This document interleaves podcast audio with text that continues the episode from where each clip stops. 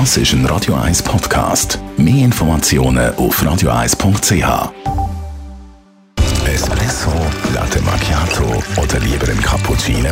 Es ist Zeit für die Radio 1 Kaffeepause mit der Nino Nicapace. Präsentiert von der Kaffeezentrale. Kaffee für Gourmets. In welchem Kaffee hat es eigentlich am meisten Koffein drin? Da habe ich sehr lange ausprobiert und recherchiert und herausgefunden, dass in dunkel gerösteten doppelte Espressi als auch in Filterkaffee oder für die, die es gerne haben und vertragen, ein Espresso mit einem sehr hohen Robusta-Anteil, also 40% und drüber, am meisten Koffein drin ist. Bei den Robusta-Bohnen ist es so, dass die im Vergleich zu den Arabica-Bohnen mehr als einen doppelt so hohen Koffeingehalt haben, einfach von der Spezies her.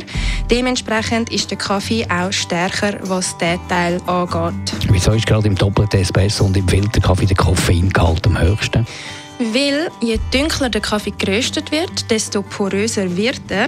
Das heißt, beim Extrahieren löst sich so viel mehr Koffein aus als in einem hell gerösteten Kaffee, wo man einen Espresso daraus macht. Und im Filterkaffee ist es so, dass halt einfach das Kaffeegetränk von sich aus mehr ist, also die Menge, die man trinkt. Und daher ist auch der Koffeinanteil, den man so abbekommt, höher. Gibt es noch Profi-Tipp zum Thema Koffein von dir?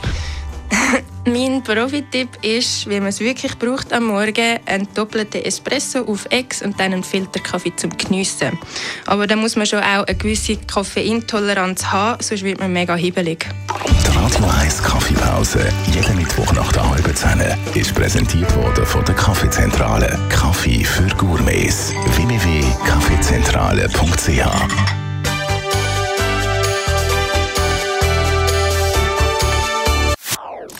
Das ist ein Radio 1 Podcast. Mehr Informationen auf radio1.ch.